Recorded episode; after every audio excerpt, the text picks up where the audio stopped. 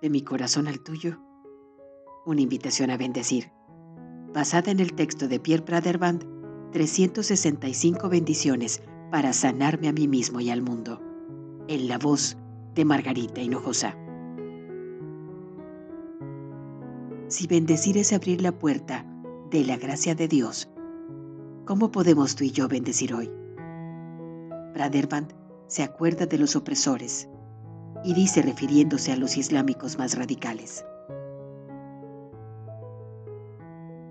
Bendecimos a los militantes de esta red en la divinidad que reside en su interior, a pesar de que todas las apariencias materiales y exteriores parezcan demostrar lo contrario. Benditos sean en su profunda humanidad y su compasión, para que puedan despertarse y comprender que lo que hacen a los demás se lo están haciendo también a sí mismos. Bendición para todas las poblaciones de las áreas involucradas en el conflicto, para que puedan quedar preservadas de los sufrimientos engendrados por las luchas que tienen lugar en la región.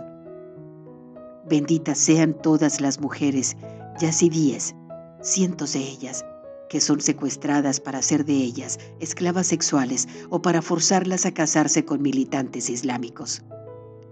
Benditas sean en su coraje y en su determinación para no rendirse nunca y no abandonar la lucha.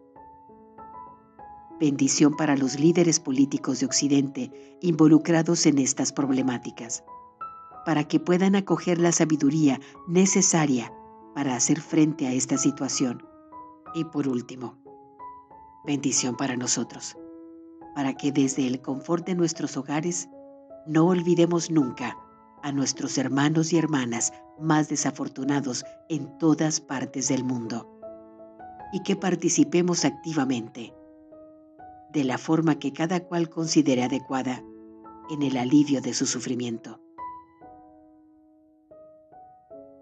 De mi corazón al tuyo, una invitación a bendecir.